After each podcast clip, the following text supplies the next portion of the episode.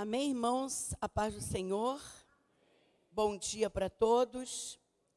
Uma manhã de glória, uma manhã de aprendizagem, uma manhã avivada, porque nós estamos aprendendo sobre a palavra de Deus. E hoje nós estamos com este tema: a igreja na contramão do mundo. Você vê que não tem condição da gente passar de um lado para o outro. Ou a gente está no mundo, ou a gente está na igreja.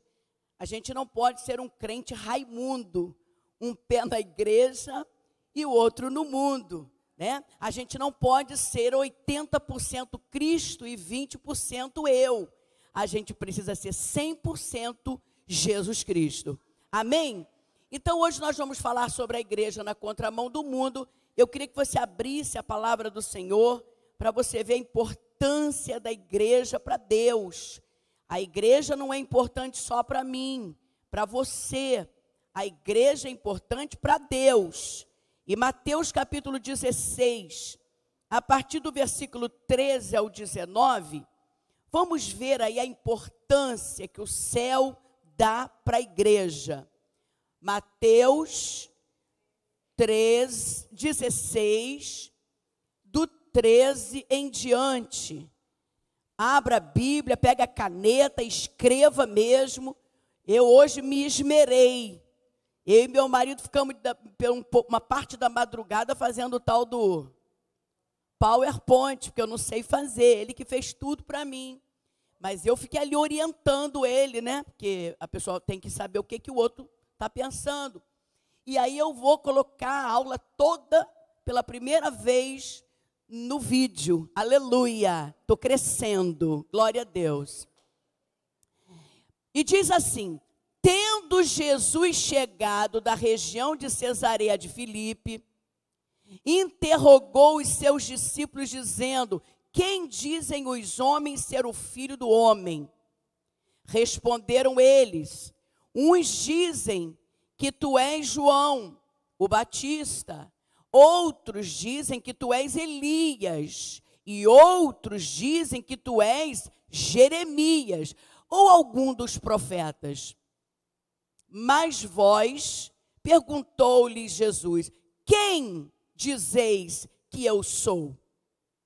Respondeu-lhe Simão Pedro, tu és o Cristo, o Filho do Deus vivo. Dá para você repetir isso comigo? Um, dois, três já? Tu és o Cristo. Coloca mais ânimo nessa voz e nesse pulmão e diga mais forte.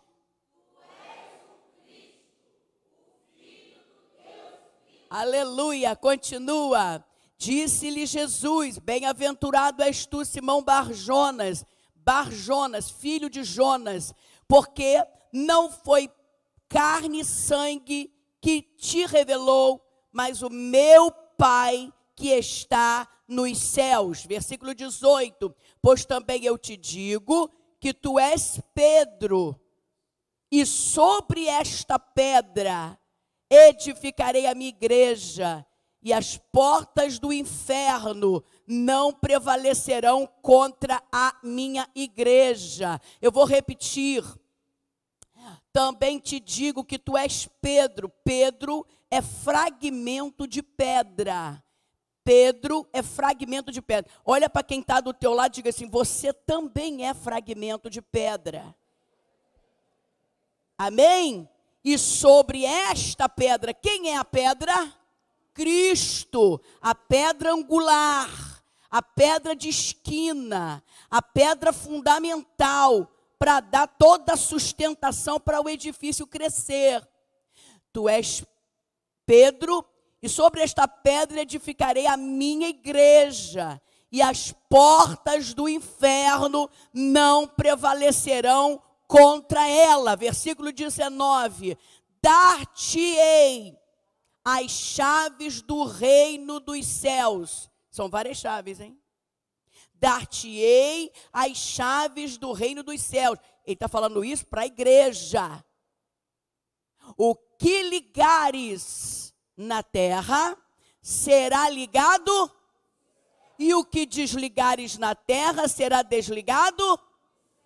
Tem mais versículo aí? Então ordenou aos discípulos que não dissessem que ele era o Cristo. Eu queria que você segurasse na mão de quem está do teu lado e diga para ele assim: olha, as chaves estão nas mãos de quem ganha almas. Mais uma vez, as chaves estão nas mãos de quem ganha alma. Quando você evangeliza, você está dando oportunidade da pessoa entrar. Dar-te-ei a chave. Deu para Pedro? Não, deu para a igreja. Olha a autoridade. Eu estava ontem vendo aquele filme Dois Papas, falando do, do, do Bento XVI e do Francisco. É um filme legal, só que eles entendem que a chave foi dada para Pedro e não foi dado para o homem.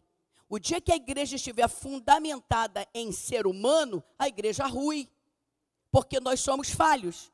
Então, dar-te-ei, darei para você, Jussara, darei para você, Marcos profeta, darei para você, Tiago, as chaves do reino dos céus. Para quem você falar do amor de Deus, você está dando a ela a oportunidade de entrar.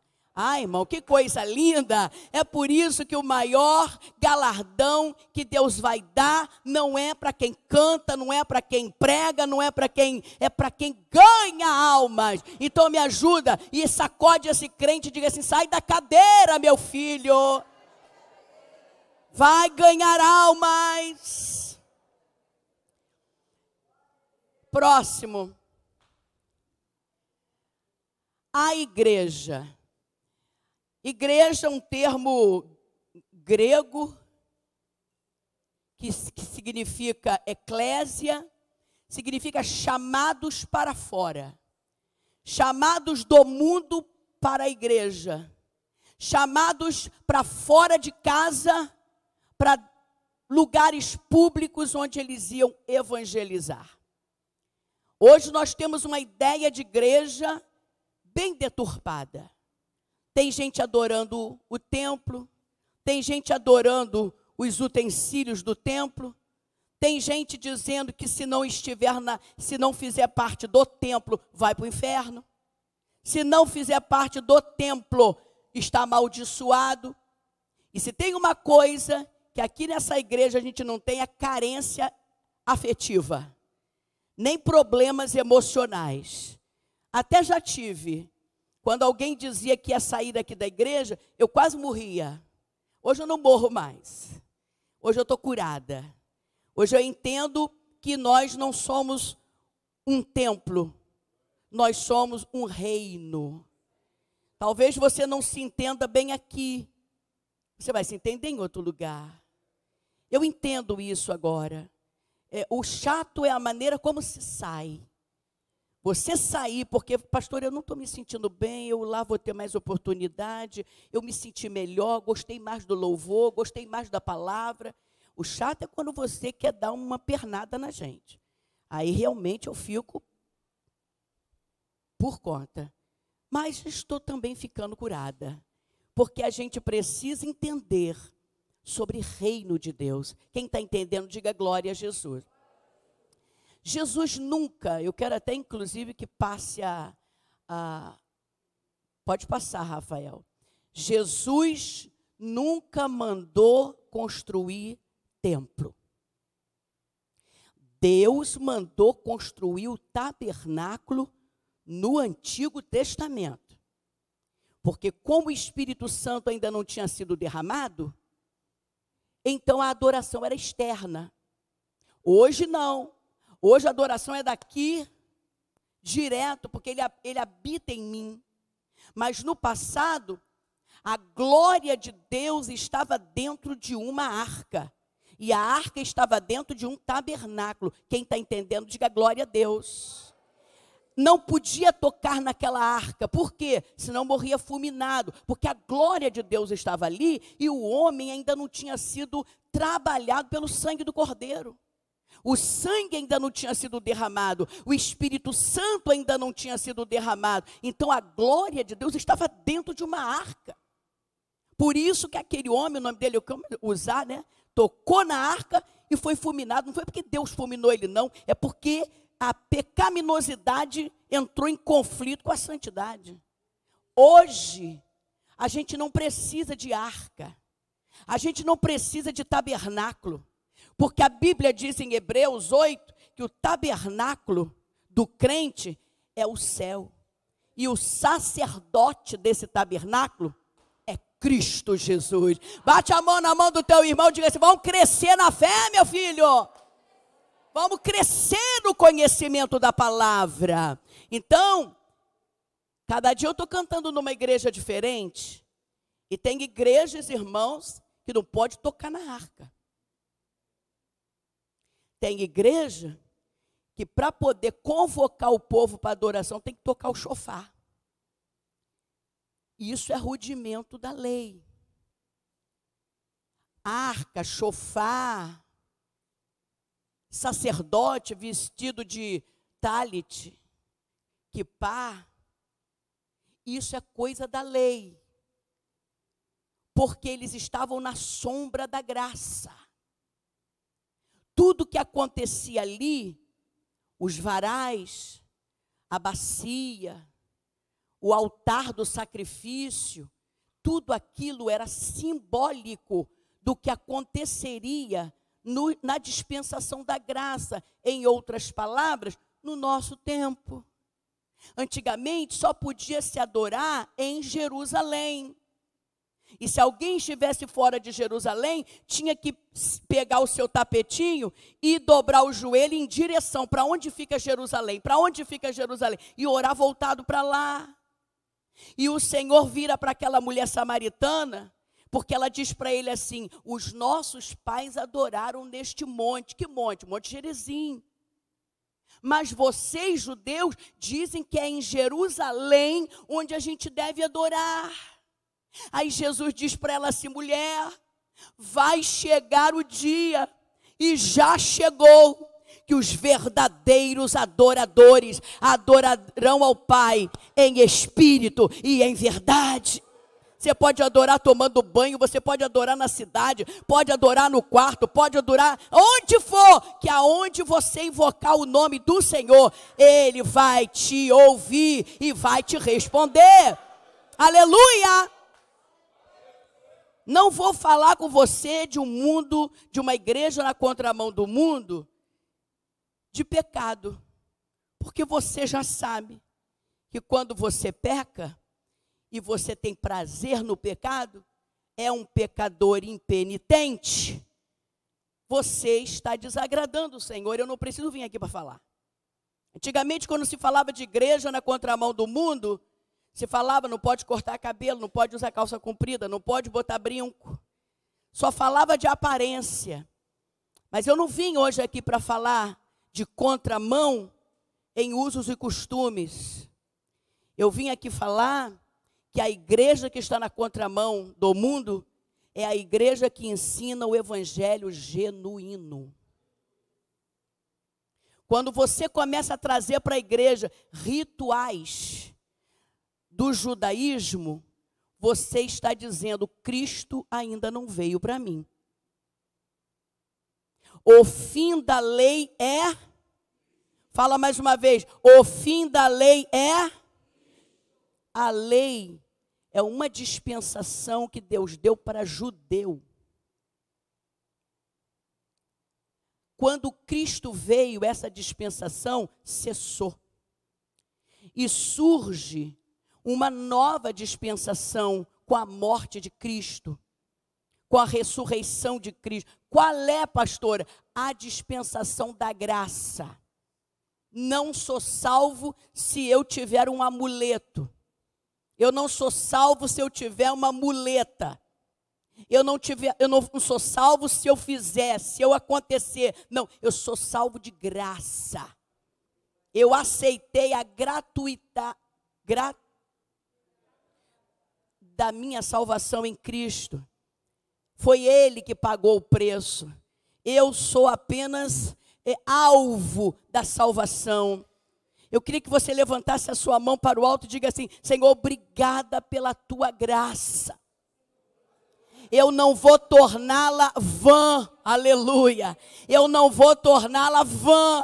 Eu não sou salva por causa das minhas obras, eu sou salva por causa do sangue derramado de Jesus Cristo. Eu sou salvo porque Deus me deu a salvação de graça. Então eu quero falar sobre isso. Hoje, a igreja que vive nos rudimentos antigos, ela vive na sombra. Coloca aí, Rafael, Hebreus capítulo 10, versículo 1. Ele vai colocar, queria que você abrisse a sua Bíblia para você aprender a manusear e anotar alguma coisa se você quiser. Olha o que que diz, porque a lei tendo sombra dos bens futuros e não a imagem exata das coisas, não pode nunca, pelos mesmos sacrifícios que continuamente se oferecem de ano em ano, aperfeiçoar os que se achegam a Deus. Irmãos, a gente faz jejum para mortificar a carne. Porque Deus não se agrada de sacrifício. Nem tome jejum por sacrifício. Tome jejum por uma oportunidade de você mortificar a carne.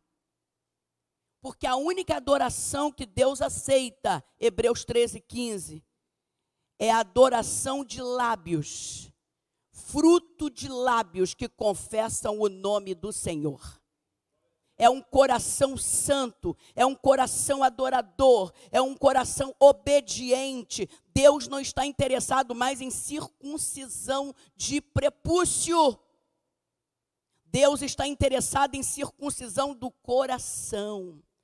O tratar de Deus conosco é no espiritual e que isso vai tocar no nosso físico. Eu sou o resultado do meu coração regenerado. A regeneração não vem de fora para dentro. Então, quando eu vejo, presta atenção, vou falar uns negócios aqui esquisitos. Gente que pega a matula, sobe para o monte e passa lá quatro dias dormindo no monte para buscar a presença de Deus, está voltando para os rudimentos da lei. Você pode fazer isso dentro do seu quarto. Você pode fazer isso no pé da tua cama, porque o que vai se dobrar diante de Deus, o que vai chamar a atenção de Deus, não é a tua ida para o monte, para o vale, mas é o teu quebrantamento, o quebrantamento do teu coração, aonde você estiver. Geralmente pessoas que não estou dizendo que sou contra, não sou contra, eu gosto de um monte, eu gosto de um vale, eu gosto de, de buscar a face do Senhor. Mas geralmente quem faz isso se acha melhor do que todo mundo? É o que o fariseu fazia. Ele subia e dizia assim: Eu não sou como esse, que eu oro tantas vezes, eu dou dízimo, eu dou oferta, eu faço e aconteça. O indivíduo começa a se achar melhor do que todo mundo. E às vezes, aquele que está no monte o tempo inteiro está com o coração duro, é mal para os outros. E o publicano, que embora fosse pecador, tinha o coração quebrantado. O que Deus está de olho em você é na sua obediência, é na sua fidelidade, é na sua intimidade com Deus. Bate a mão na mão do teu irmão e eu vou te pedir para fazer isso. Diga para ele assim: olha, Deus quer é você. Deus quer é você. Deus quer, não importa onde. Deus quer é você. Quem está entendendo, diga glória a Deus. Então Deus nunca pediu para construir templo. Por que, que a gente vive num templo? Porque hoje fica, ficaria difícil a gente se encontrar numa praça. Na época dos apóstolos, o que, que eles faziam? Se encontravam de casa em casa, é o que o nosso MDA está fazendo. Se encontrava nas praças, na beirada de rio. Eles iam para a sinagoga e, e, e disputavam um momento, porque a sinagoga era dos judeus. E os apóstolos então disputavam um tempo. Que, Que hora que eu posso vir para fazer, para a gente se reunir? Ah, só vai sobrar aqui de três às quatro. Então separa esse tempo aí para mim. Aí eles iam para lá para se. Porque o que, que é isso aqui? Irmãos, tem gente que diz assim: ó, é o templo do Senhor. Não é. Não são as paredes. Porque a palavra de Deus diz que a igreja não é feita de tijolo, é feita de pedras vivas. Aleluia é feita de mim e você, aonde eu e você estivermos reunidos e invocarmos o nome do Senhor, Ele se fará presente. Quem faz parte do MDA aqui, das células, sabe o efeito que ter culto nos lares tem. Às vezes até mais caloroso do que no próprio templo. Porque lá só tem um interesse, aqui tem um monte. Aqui muita gente vem para cá, ah, porque quer mostrar roupa nova, porque quer ver a irmã, porque quer bater papo, né? Existem também ah, os rituais, estou entrando na casa de Deus. Quando na verdade, quando Jesus fez referência à casa de Deus, ele disse assim: "A minha casa será chamada casa de oração, mas vocês que frequentam a minha casa estão fazendo dela covis de ladrões. Quem está entendendo? Então, para Jesus, igreja é casa de oração. Você que gosta de orar, que vem para a igreja, que dobra o joelho, poderia fazer isso na praça, mas a gente não vai fazer. Ontem a gente estava lá no nossa, na, na minha casa, irmão, a gente estava morrendo de calor debaixo daquele sol escaldante. Pensa você na praça, dobrando o joelho para orar. Não dá, irmão, tem que ser aqui no ar condicionado. Aleluia. É gostoso, não é? Sentadinha nesse banco e não em cima de um formigueiro. Aleluia! Mas isso não é a prioridade. Quando você liga para um irmão e diz assim: irmão, eu estou te ligando porque senti no coração desejo de orar. Vamos orar, irmão. Aí você ora de cá e ele concorda de lá. Aí ele ora de lá e você concorda de cá. Está constituído ali a igreja do Senhor. Ô oh, glória! Aonde estiverem dois ou três reunidos, o Senhor se faz presente. Então Jesus nunca mandou construir templo. Quando Lucas escreve Atos dos Apóstolos, apóstolos, ele identifica a igreja como lugar de comunhão. Você já leu, capítulo 2 de Atos, do 42 ao 47, eles tinham tudo em comum. Eles comiam de casa em casa, rindo, se alegrando, nem ali, se alegrando, dando glórias a Deus, repartindo os bens. Isso é igreja, irmão. Igreja que ninguém se preocupa com ninguém. Você acha que Deus está nisso? O irmão está passando necessidade de ser tchum para ele. Você vem para a igreja nos trinques e o irmão de chinelo de dedo e você não está nem aí para ele. Isso é igreja. Igreja é corpo. Igreja é corpo. Como é que está a Denise? A Denise ontem não foi para o nosso encontro, porque ela deu uma torcida lá no, no corpo dela. Teve, Reinaldo deu uma torcida na, na, na Denise, né? Que ela foi para o hospital, misericórdia. Esse careca aí, só Jesus, não é verdade? Então, lugar de comunhão. Diga comigo assim: a igreja é o corpo de Cristo, casa de oração, lugar de comunhão. Eita, e agora? 1 Timóteo 3,15. A igreja de Cristo é coluna e baluarte. Baluarte é firmeza da verdade. Se aqui não tem verdade, não tem verdade em lugar mais nenhum. Para você ver como a mentira não pode fazer parte, a fofoca não pode fazer parte, o disse-me disse não pode fazer parte. Porque aqui é firmeza, coluna, sustentação da verdade. Bate na mão de quem está do teu lado e diga assim: vai aprendendo o que é igreja. Igreja não é lugar para eu sentar para tirar uma soneca e pegar chiclete e botar debaixo do banco. Olha a falta de reverência. A gente pensa que Deus não está vendo essas coisas.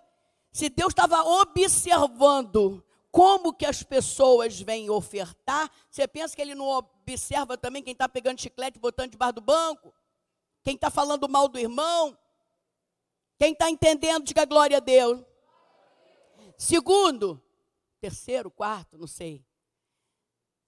E vamos ler comigo? Um, dois, três e já?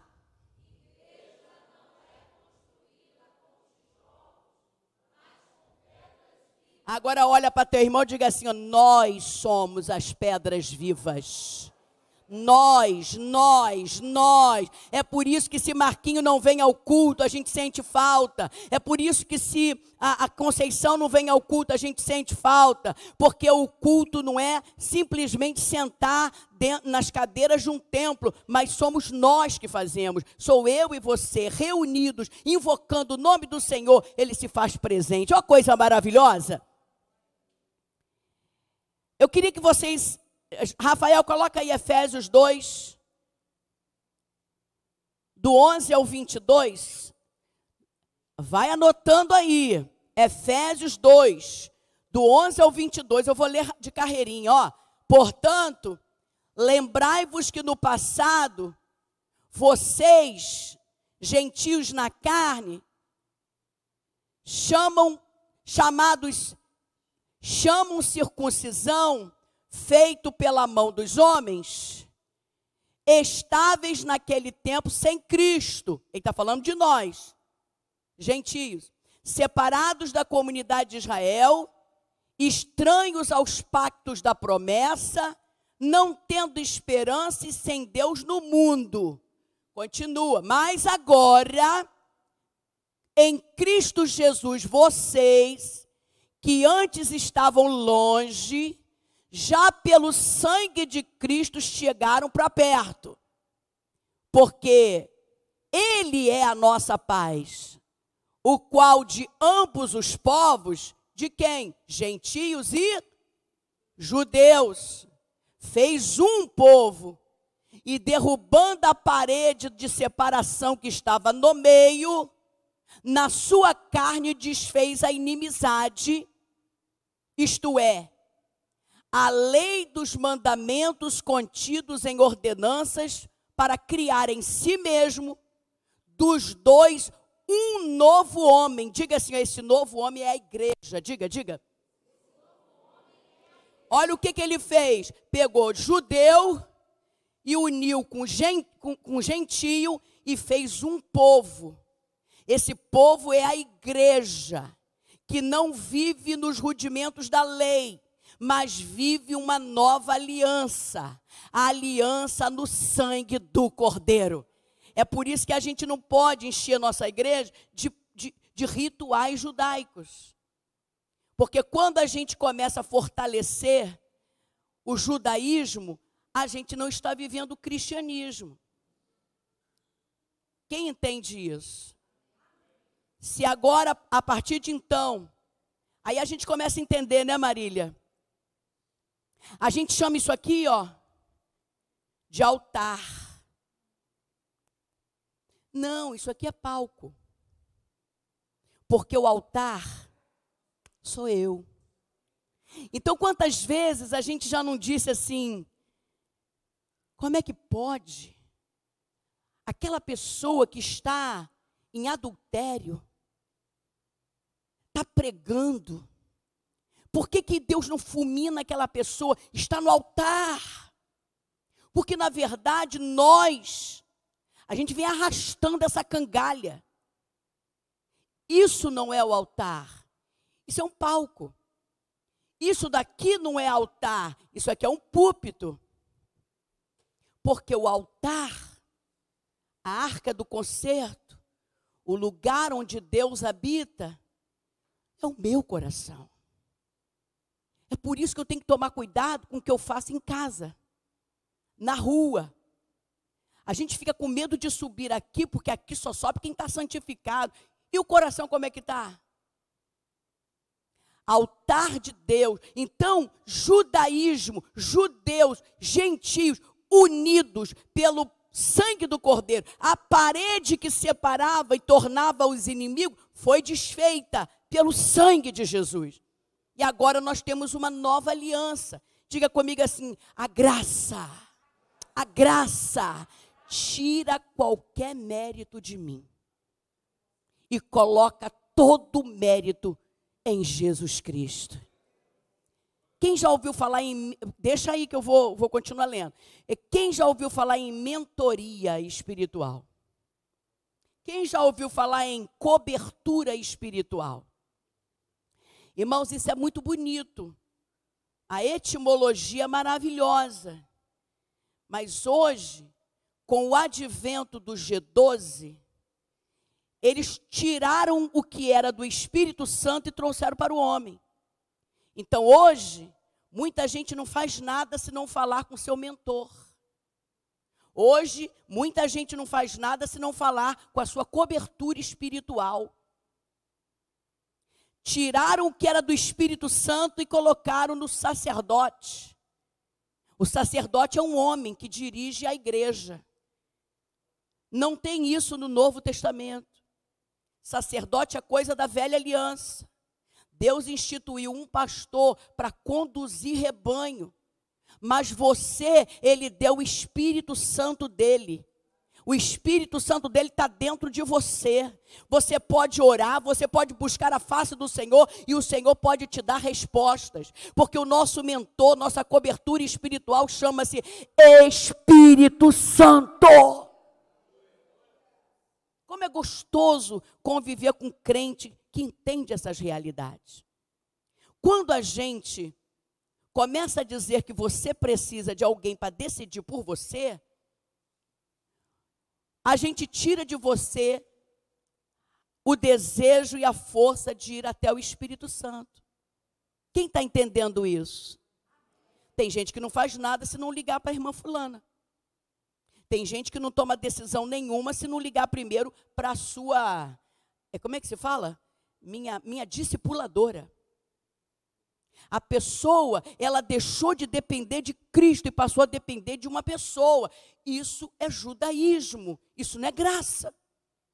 Quando Jesus disse que ia partir, e os discípulos ficaram todos tristes, ele disse assim: Olha, não fiquem tristes, porque não deixarei vocês órfãos, mas enviarei o outro consolador, o Parácletos, e ele estará convosco todos os dias até a consumação do século.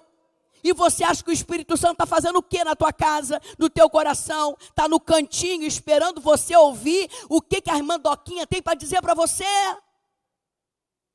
Está na hora de criar uma igreja que é cheia do Espírito Santo que não depende. Tem igrejas aí que nem gabinete fazem. Porque as pessoas se resolvem em Deus. O pastor é um conselheiro, é um amigo, é alguém que está conduzindo o rebanho. Deus colocou à frente, mas ele não é nosso dono. Tem igrejas aí que mistura graça com judaísmo, que para você ter um gabinete com o apóstolo, você tem que levar uma, um presente. Tem que tem que levar dinheiro. O apóstolo não te recebe se você não tiver um presente. Baseado em quê? Baseado naquela passagem de Saul, que estava procurando as bezerras do pai. E ele disse assim: ah, a gente não pode chegar até o profeta sem levar um presente. Você vai vendo que é tudo puxado do Velho Testamento. Sacode esse irmão diga assim: você está na graça. O relacionamento é direto. Você tem direito. Ele te garantiu esse direito. Aleluia. Continuando. Isso é lei dos mandamentos contidos em ordenanças para criar em si mesmo dos dois um novo homem, assim fazendo a paz. Continua. E pela cruz reconciliar judeus e gentios com Deus em um só corpo, a igreja, tendo por ela matado a, inimizade, por ela a cruz. E vindo ele, evangelizou paz a vós que estáveis longe e paz aos que estavam perto. Continua.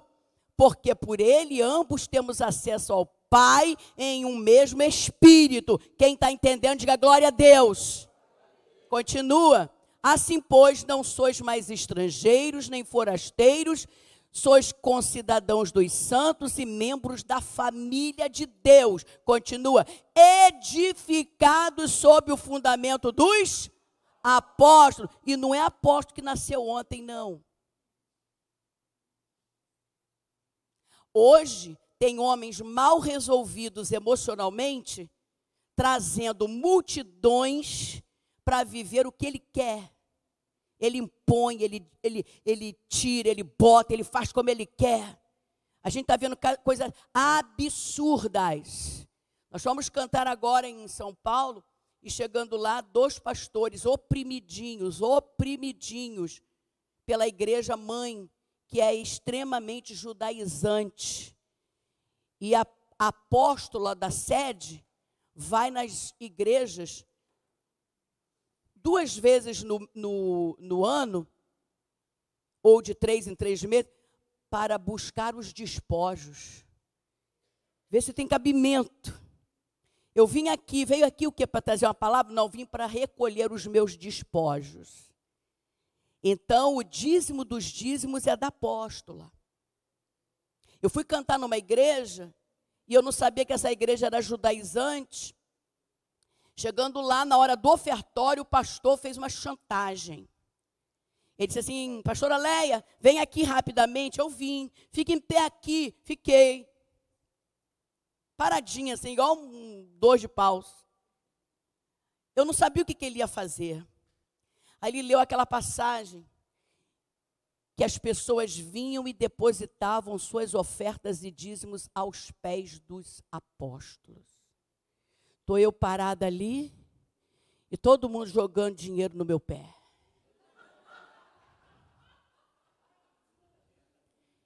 E eu ali me rasgando de raiva. Porque quem estava ali era Leia Mendonça. Ele usou a minha imagem. Mas, irmão, aquilo ficou aborrotado de dinheiro. Eu olhando assim, falando, ah, Jesus, tomara que seja para mim, Jesus.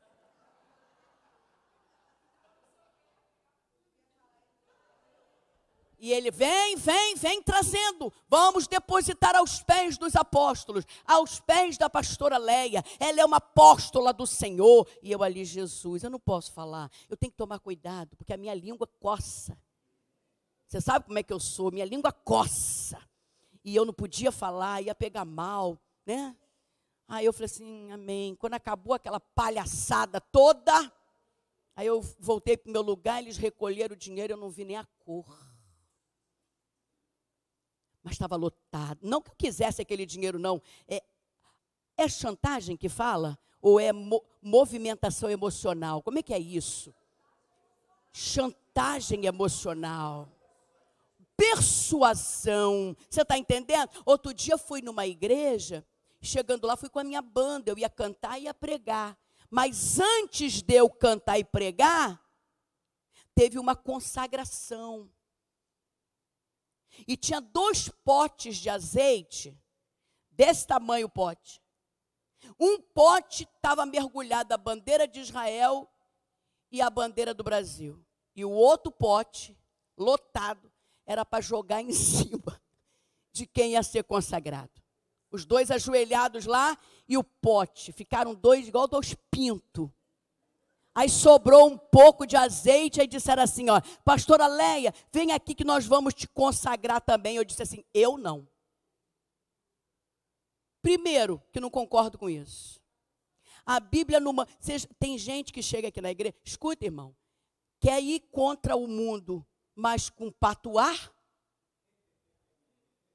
Quer ir contra o mundo, mas vivendo no judaísmo? Para você, então, Cristo não veio. Porque Cristo pôs fim. O fim da lei é? Você vive agora é pela fé. fé. Eu não preciso tocar, eu não preciso agarrar, eu não preciso arrastar, eu vivo pela fé. Quando ela disse, vou jogar, eu disse assim: não. Primeiro, porque eu não acredito nisso. E segundo, que eu não vou sair daqui toda melecada, que ainda vou pregar. Eu tenho que ficar com a boa aparência para poder. Pensa eu toda lambida de óleo. Onde que está escrito isso na Bíblia? Em Marcos Desidério.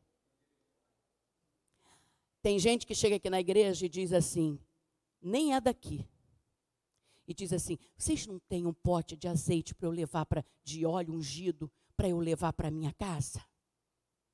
Aí quando pega o óleo ungido, sabe o que, que eles fazem? Vão pelos cantos da casa assim, ó, ungindo. Isso é macumba, gente.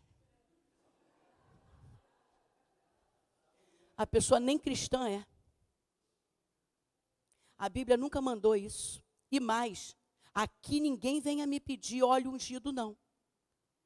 Porque quem usa o óleo ungido é a autoridade da casa. Para ungir, sabe quem? Quem está enfermo. A unção para uma consagração pastoral, diaconal. Agora, você entendeu que o óleo virou o quê? É patuar? Mandinga? Amuleto?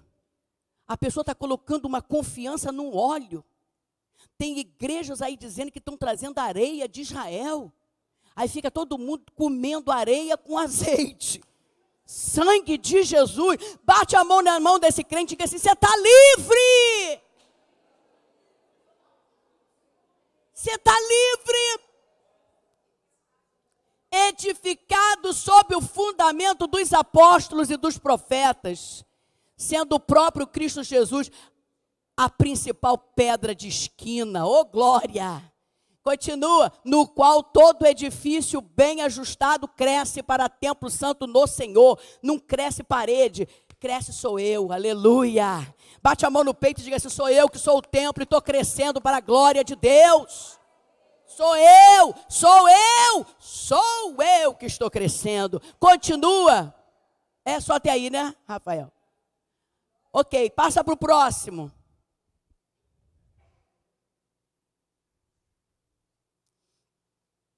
Vamos agora falar. Igreja não é construída com tijolos, mas com pedras vivas. Dá para a gente ler o, o primeiro? Um, dois, três e já?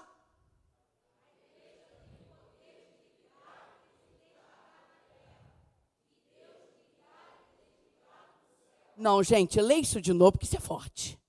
Você, não individual, porque eu já vi gente orando dizendo assim: eu posso ligar e desligar. Você não. A igreja. Diga comigo, a igreja. Liga e desliga. A igreja. Quem é que, que cuida da igreja? Quem é que está na dispensação da graça aqui na igreja? O Espírito o Espírito Santo. Por que, que a igreja liga e desliga? Porque quem dá as ordens e a direção aqui é quem? É o Espírito Santo. A igreja que é o pastor, o ditador, o que faz do jeito que ele quer e não é orientado pelo Espírito Santo, ele não tem o direito de ligar nem desligar nada.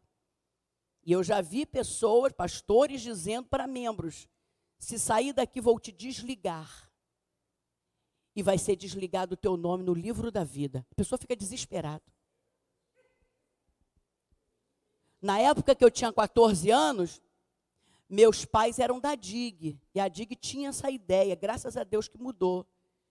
Então disseram para o meu pai: Nós estamos te excluindo, uma calúnia que fizeram com meu pai, estamos te excluindo na terra e Deus está te excluindo no céu. Nunca mais meu pai foi para igreja nenhuma. Meu pai virou mendigo. Graças a Deus que essa maldição não veio sobre mim. Fomos em São Paulo agora para poder ajudar um ministério que estava sufocado com o. O judaísmo. Essa igreja se desligou.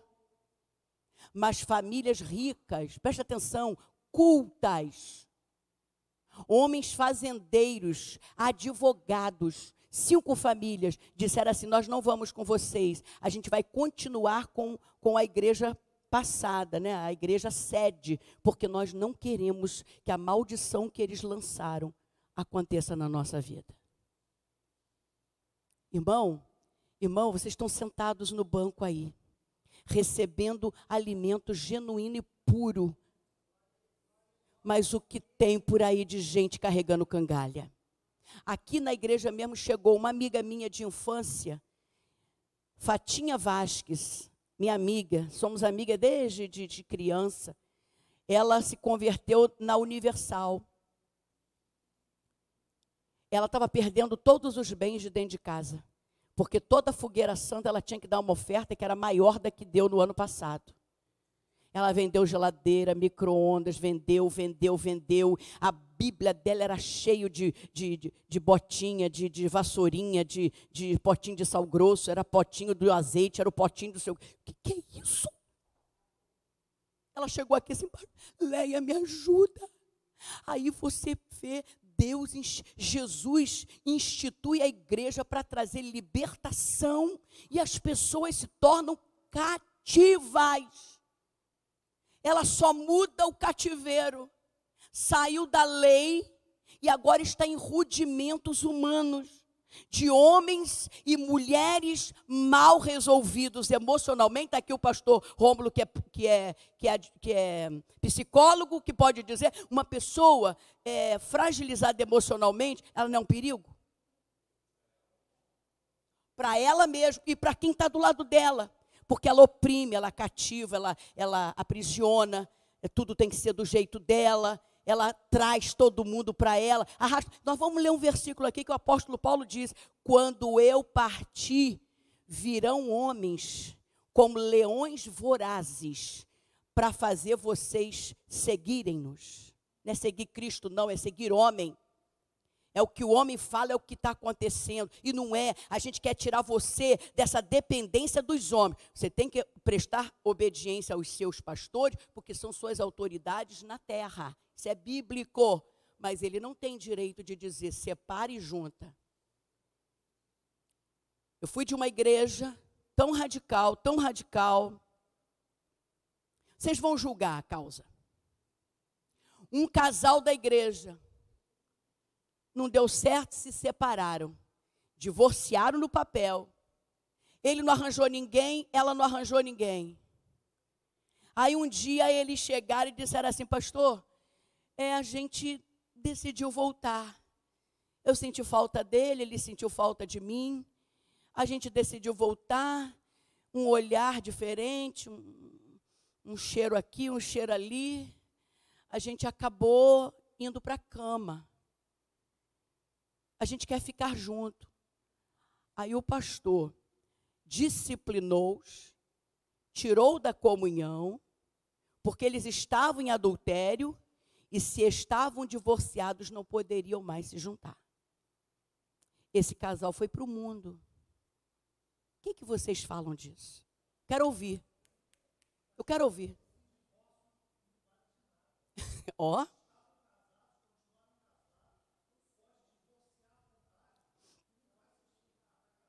Nesse caso específico aqui, eles não tinham ninguém. Eles estavam juntos. Eu quero ouvir vocês. Eu quero ouvir vocês. Eles se divorciaram. Para Deus, não teve valor. Então, se o Marcelo se separa de Adriana, aí ele vai, casa de novo. Aí daqui a pouco o casamento não dá certo, ele volta. Aí começa a se encontrar com a Adriana às escondidas. Eu quero opinião. Não, eu quero uma opinião rápida. Você exclui. Você tira da comunhão você, você determina o que, que o casal tem que fazer? Eu, eu quero ouvir a opinião. Vou, quem é que pediu para falar? Precisa, quem falou? Precisa de mais atenção. É, é, irmão Denilson, você excluiria? Marquinho, você excluiria? O casal quer se juntar. Oi? Mal aconselhado.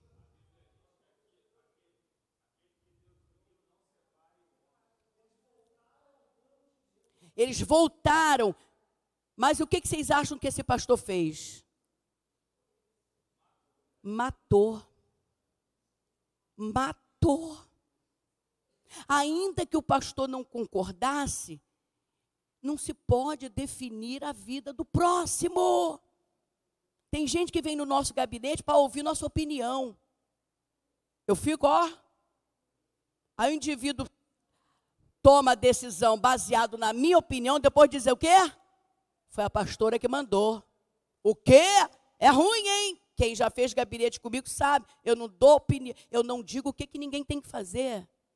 Aí eu volto. Você tem um intercessor você tem um conselheiro e você tem um advogado que se chama Jesus na pessoa do Espírito Santo. Bate a mão na mão de quem está do teu lado, diga para ele assim: você é livre em Deus. Tem que tomar cuidado, porque tem gente também, né, que a gente tem que saber conviver com todo tipo de pessoa. Tem gente que fala assim: Deus já falou comigo, não preciso falar com o pastor. Não tem gente assim? Olha a sabedoria. Você, você decidiu, vim conversar, pastor, eu estou sentindo isso, o que, que o senhor tem para me, me dizer? É outra coisa. Pastor é para aconselhar. Pastor, irmão, não é para poder trazer para si e dominar a vida das pessoas. Então as pessoas hoje vivem como vivia o pessoal da lei. Quem é que determinava as coisas? Moisés. Quem é que determinava as coisas? É, Arão. Por quê? Porque a adoração era exterior. A palavra de Deus vinha do homem para o homem. Hoje nós temos intimidade com o Espírito Santo. A gente não precisa é, é, é, se sacrificar, sacrificar a família por causa de rudimentos humanos. Né? Então vamos ler a, a segunda parte. Um, dois, três, diz, as chaves.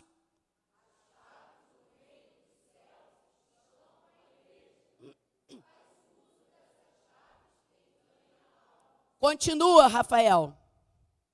Igreja primitiva e igreja contemporânea. Nós só vamos ler. Na igreja primitiva, tinha homens santos, tinha falsos cristãos e tinha cristãos problemáticos. Na igreja contemporânea também tem isso? Tem. Então, dizer que a igreja primitiva era melhor do que a nossa, não é. Você vai ver ali, Estevão, homem de Deus falsos crentes. E Mineu, Fileto, a Bíblia chega a chamar esses homens de câncer.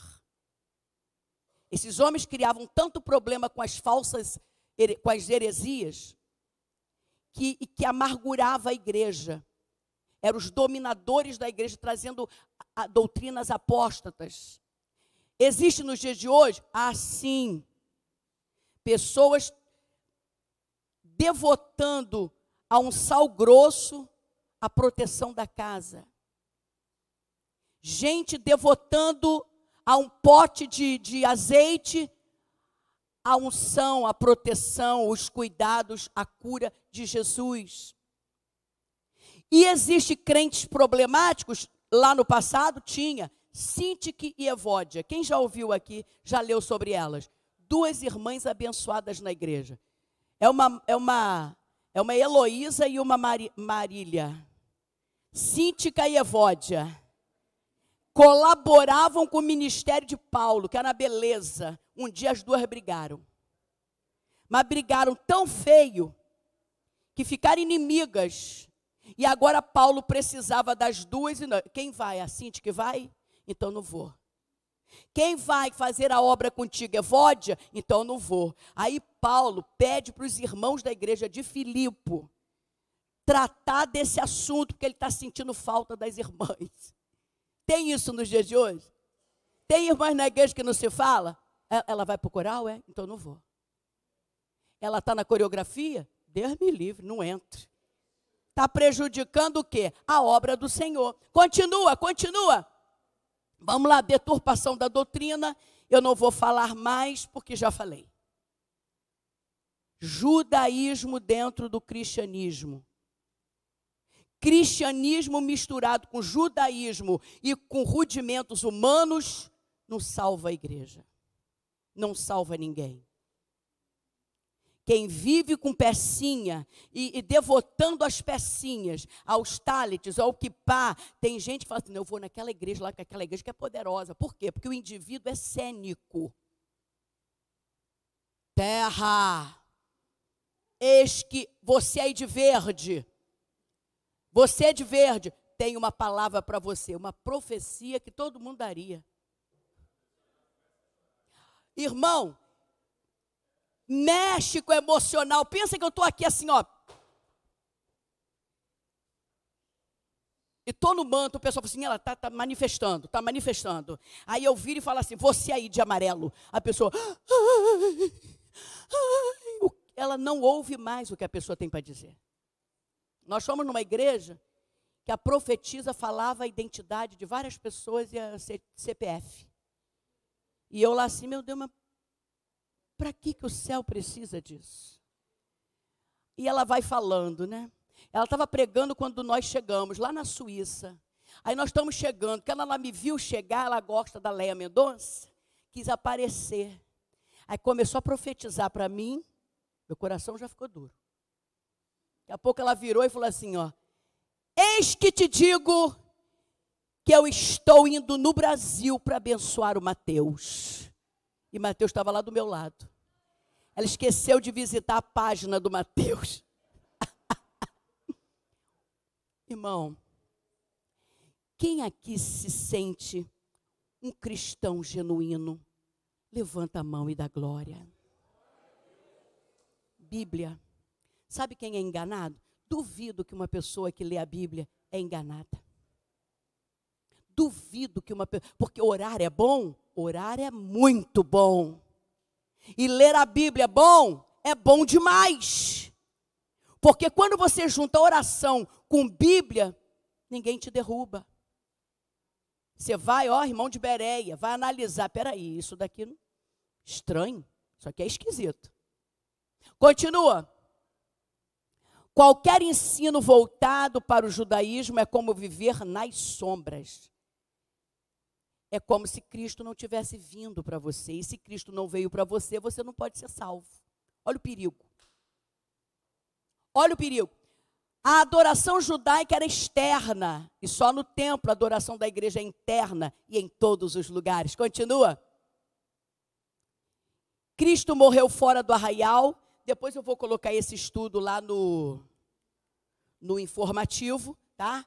Ó, estar em Cristo é estar fora. Desculpa ali, tá? Filipenses, meu maridinho acertou, não é, não é FL, não. FL é Filemão. É FP, marido. Aleluia.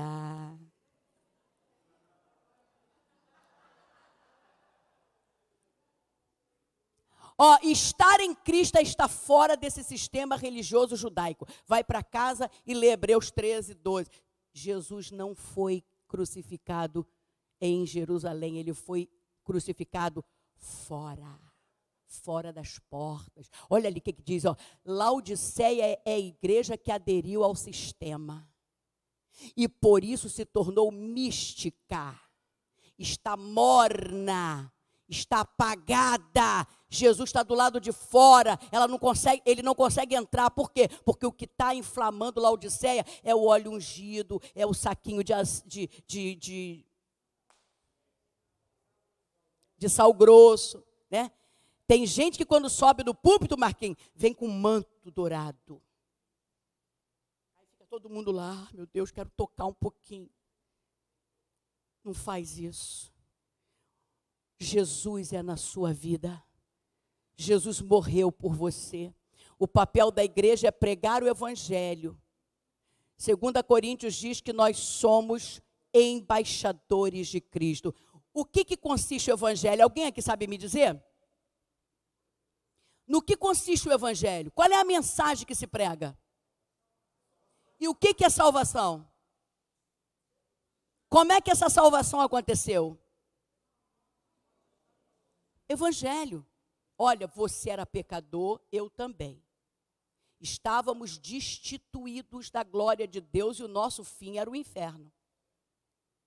Mas o amor de Deus foi de tal maneira que ele deu o seu filho unigênito para morrer na cruz. O sangue derramado é o sangue que me salva se eu aceitar o sacrifício. Se você aceitar o sacrifício, se você chamar Jesus para ser Senhor da sua vida, o seu nome vai ser escrito no livro da vida. E quando Jesus vier buscar a igreja, ou você partir através do falecimento, teu lugar já está estabelecido no céu. Isso é evangelho. Como é que vive o crente?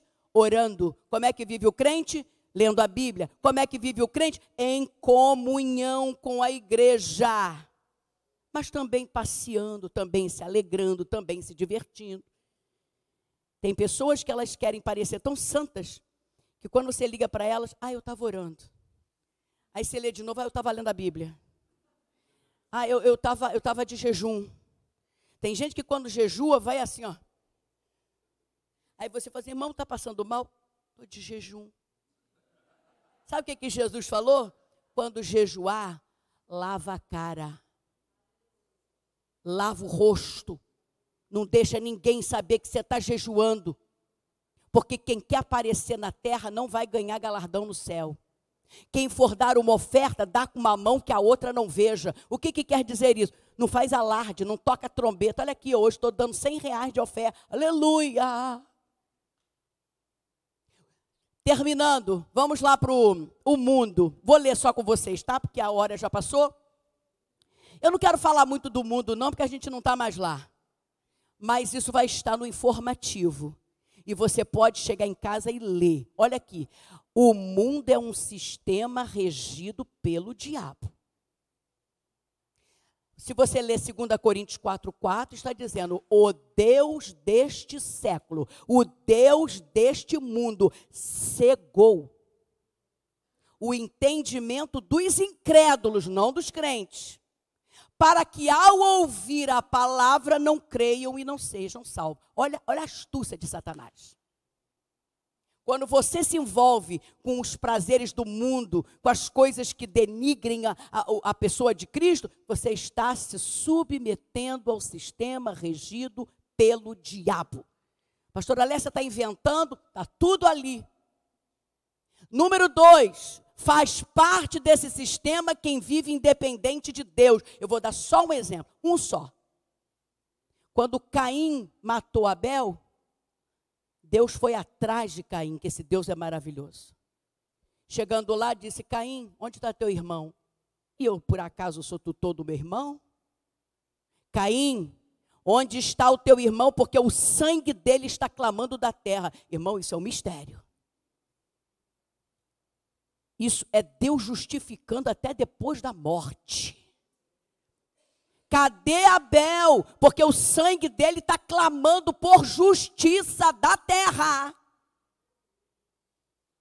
E a Bíblia diz que Deus faz de tudo para poder trazer Caim de volta. Se ele se arrependesse ali, meu Deus, eu perdi a cabeça, Deus perdoava. Mas o último versículo diz assim: ó, e Caim saiu da presença de Deus e foi para Nod, e os seus descendentes fundaram a civilização que se chama mundo é gente que não depende de Deus, é gente que não obedece a Deus, é gente que não se importa com Deus, é Deus que não se, é gente que não se importa com a igreja de Deus, não se importa com salvação de ninguém independente. Número 3, o que move esse sistema é o desejo carnal dessa geração incrédula e perversa. Satanás não faria nada se o teu apelo carnal não fosse desenfreado. Como é que Satanás consegue ter domínio sobre nós? Concupiscência da carne, concupiscência dos olhos e soberba da vida. Quem são os inimigos do crente? O diabo, o mundo e a carne. Aí agora eu quero te dizer: o diabo já está derrotado. O mundo, diz aí 1 João, o mundo passar, e com ele a sua concupiscência, desejo, cobiça, vai passar. O mundo vai passar. E a Bíblia diz que só vai ficar aquele que faz a vontade de Deus. Esse permanece para sempre. Então, o que é que pode tirar você dessa eternidade? Bate a mão na tua carne e diga assim: Terminando, a religião. Vai botando os outros. Olha lá, número dois. Cuidar do necessitado e manter-se incontaminado do mundo, isso é verdadeira religião. Quem cuida aqui de, de, de órfão? Quem cuida aqui de viúva, igual a irmã Cida? Quem se preocupa com a irmã Cida? Viúva? Ninguém sabe. Deus valoriza, prioriza órfãos e viúvas, porque são dependentes dele. A gente está nem aí para órfão e viúva. Quem aqui já visitou um orfanato? Um asilo? Quem é que se preocupa em levar presente, comida para esse povo? Aqui, ó, a verdadeira religião, porque religião é religare. e religar e religar o homem a Deus, mas isso é falso, porque religião não liga o homem a Deus. Só tem um que pode ligar. Eu sou o caminho, a verdade e a vida. Nunca diga que religião liga o homem a Deus. Só tem um que liga. E esse um se chama Jesus Cristo.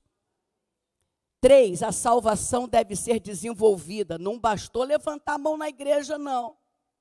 Quatro, o cristão precisa ser irrepreensível e resplandecer como astro no meio dessa geração corrupta e perversa. Segura na mão de quem está do teu lado, diga assim: nós estamos na contramão do mundo. Palavra genuína, vida de comunhão com Deus, vida de comunhão com a igreja. É por isso que crente não pode dizer, não vou para a igreja. Você pode não ir para a igreja, parede, mas você tem que ter comunhão. Porque a igreja não é parede, mas a igreja sou eu e você. Então você não pode cultuar sozinho em casa. Tem gente que às vezes a gente liga e a pessoa diz assim: ah, eu sou a igreja. Quem disse? Você não é igreja. Igreja é a comunhão dos santos. Quando a trombeta tocar e a igreja subir, não vai todo mundo separado. Vai todo mundo junto. Se não faz parte do corpo, está morto faz parte desse sistema mundano. Eu não quero. E se você também não quer, fica de pé. E vamos orar. Agradecer a Deus, pedir ao Senhor para que nos ajude. Não basta estar na igreja, não basta vir a, a, Jus, a, a Jussiapé, não basta vir a Paranapuã 16, não basta. Porque tem muita gente que está na, Jus, na, na Paranapuã 16, no Cacuia, e que naquele dia não vai subir, porque não está resplandecendo como astro. Quando a pessoa olha para você, ela te identifica como servo do Senhor? Isso é preciso a gente se perguntar.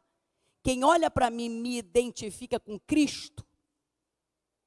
Irrepreensível. O que é ser irrepreensível? Não é alvo de reprimenda, de repreensão.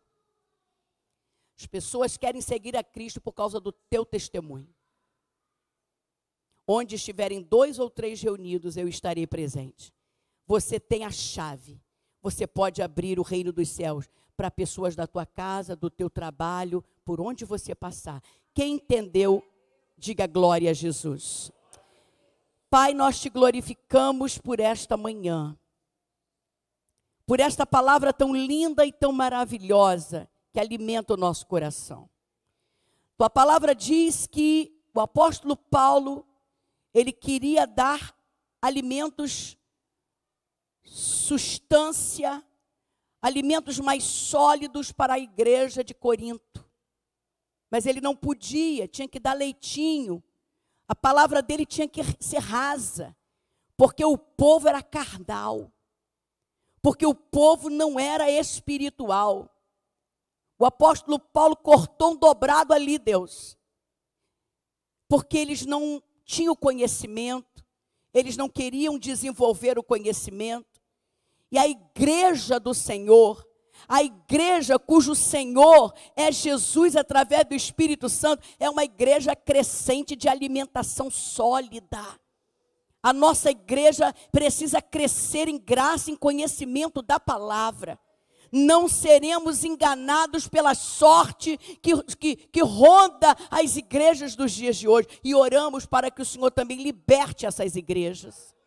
Em nome de Jesus. A gente não precisa de sal grosso, a gente não precisa de óleo ungido, a gente não precisa de placa, não precisa de bandeira, a gente não precisa de arca, porque nós somos a habitação do Espírito Santo e o Senhor é o nosso sacerdote. A nossa adoração, Deus, o nosso sacrifício é de louvor. Em nome de Jesus, torna a nossa igreja uma igreja cada dia mais viva, avivada para a glória do teu nome. Não permita que sejamos como Laodiceia, que está correndo, ocorrendo o culto, mas Jesus está do lado de fora. Porque o que está acontecendo ali dentro são rudimentos de lei, é coisa de carnalidade, é coisa de homem. Em nome de Jesus, nos cobre com teu sangue, porque nós só temos o nome no livro da vida por causa do sangue de Jesus Cristo. Ele nos basta. E te agradecemos no nome de Jesus. E a igreja que ama o Senhor, diga amém. Abraça quem está do teu lado, diga para ele assim, na contramão, na contramão do mundo.